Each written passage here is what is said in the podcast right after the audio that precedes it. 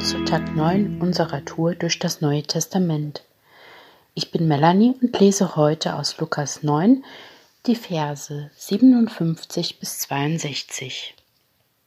Es geschah aber, als sie auf dem Weg dahin zogen, sprach einer zu ihm, Ich will dir nachfolgen, wohin du auch gehst, Herr.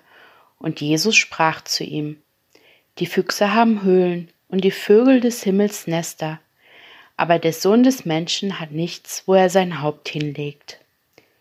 Er sprach aber zu einem anderen, Folge mir nach. Der aber sprach, Herr, erlaube mir vorher hinzugehen und meinen Vater zu begraben. Jesus aber sprach zu ihm, Lass die Toten ihre Toten begraben, du aber gehe hin und verkündige das Reich Gottes.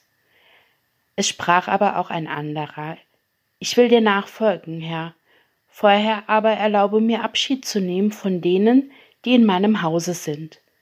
Jesus aber sprach zu ihm, Niemand, der seine Hand an den Pflug gelegt hat und zurückblickt, ist tauglich für das Reich Gottes. Jesus hatte offensichtlich einige Aufmerksamkeit auf sich gezogen, denn dieser junge Mann, der im Vers 57 erwähnt wird, der sagt, Hey Jesus, ich will dir nachfolgen, wohin du auch gehst. Das heißt, er war total begeistert von Jesus, von dem, wie er gelebt hat, von dem, wie er seinen Weg gegangen ist und von dem, was er verkündigt hat. Und dann geht er hin, ja man kann sagen, er geht hin zu seinem Idol und sagt, ich folge dir nach, wohin du auch gehst. Und was macht Jesus? Jesus sagt erstmal, die Füchse haben Höhlen und die Vögel des Himmels haben Nester, aber der Sohn des Menschen hat nichts, wo er sein Haupt hinlegt. Das heißt, er hat zu dem jungen Mann gesagt, pass auf, du kannst mir folgen, du kannst mir gerne nachfolgen, aber du wirst nichts haben, du weißt nicht, wo du nachts schläfst. Es kann sogar sein, dass du unter freiem Himmel schlafen musst. Und das ist schon krass. Er macht keinen Hehl drum, dass die Nachfolge auch unangenehm werden kann. Aber auf der anderen Seite fordert Jesus auch diese bedingungslose Nachfolge ein. Er sagt zu dem anderen Mann, Folge mir nach. Jesus fordert sich seine Nachfolge regelrecht ein. Dieser Mann wollte aber zunächst noch was Wichtiges erledigen. Er wollte seinen Vater begraben, aber Jesus war da echt radikal und hat gesagt, nein, wenn du mir wirklich nachfolgen willst, dann jetzt, jetzt sofort. Es gibt keinen Aufschub. Und oft kennen wir das in unserem Leben, in unserem Alltag. Heute, dass irgendwas wichtiger ist, dass uns irgendwas dazwischen kommt. Wenn ich Jesus nachfolge, dann gibt es kein Wenn und kein Aber.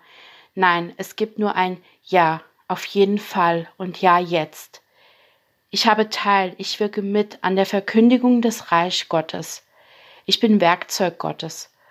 Gott benutzt uns als seine Werkzeuge dann, wenn er es braucht, dann, wenn es an der Zeit ist, angebracht ist und notwendig und nicht dann, wenn es uns gerade mal danach ist.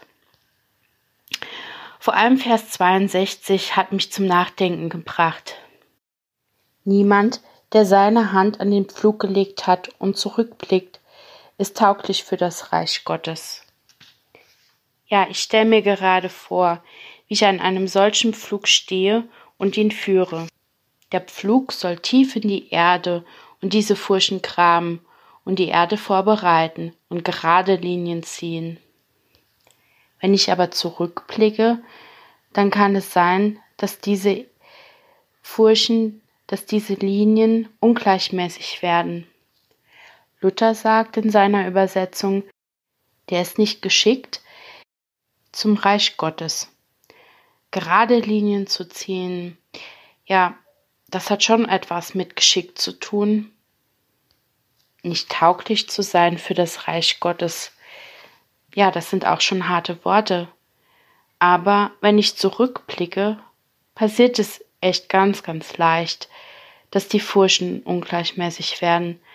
Dann habe ich eventuell auch ein Hindernis auf dem Weg vorne in der Erde. Vielleicht einen Stein. Und dieser Stein bringt den Pflug aus der Spur.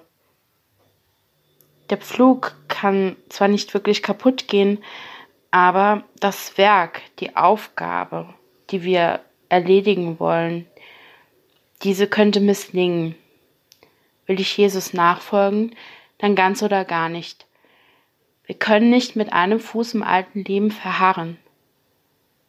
Es ist somit wichtig, nicht zurückzuschauen ins alte Leben,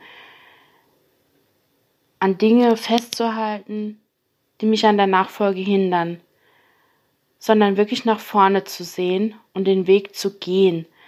Wenn ich zurückblicke, kann ich vom Weg abkommen, dann kann ich den Fokus aus den Augen verlieren, aber ich möchte Jesus folgen, ich möchte das auch wirklich annehmen, was er für mein Leben bereithält. Diese Fülle, diese Perspektive, die ich dadurch habe, diese Ewigkeitsperspektive. Auch wenn Nachfolge nicht immer bequem ist, nicht immer schön und ich dadurch vielleicht auch ja zum Außenseiter werde. Das sind aber Dinge, die sind unwichtig im Reich Gottes. Reich Gottes habe ich die Fülle. Dort geht es mir gut. Mit Gott geht es mir gut. Hier in Deutschland, da sind wir echt privilegiert. Wir müssen keine Verfolgung erdulden.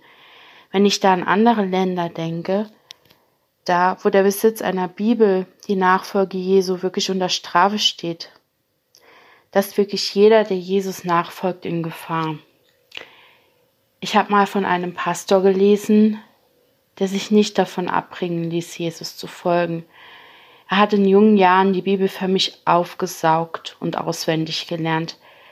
Er hat Gottes Wort weiter in die Welt getragen, seine gute Nachricht. Auch dann, ja, als er gefangen wurde, als er Strafarbeit leisten musste, als er gefoltert wurde. Er blieb trotz aller Widrigkeiten zum Trotz fest in der Nachfolge. Er ist an Jesus drangeblieben dann dürfte es doch für uns heute ein leichtes sein, wirklich Jesus nachzufolgen, auch wenn es mal unbequem wird. Aber im Endeffekt bleibt viel mehr für uns übrig. Ich möchte dir das heute zusprechen. Schau nicht zurück, schau einfach nach vorne, schau auf Jesus. Er sorgt für dich und das, was du brauchst. Geh heute in den Tag und nimm, was Jesus wirklich für dich bereithält. Er hält Großes für dich bereit. Sei gesegnet.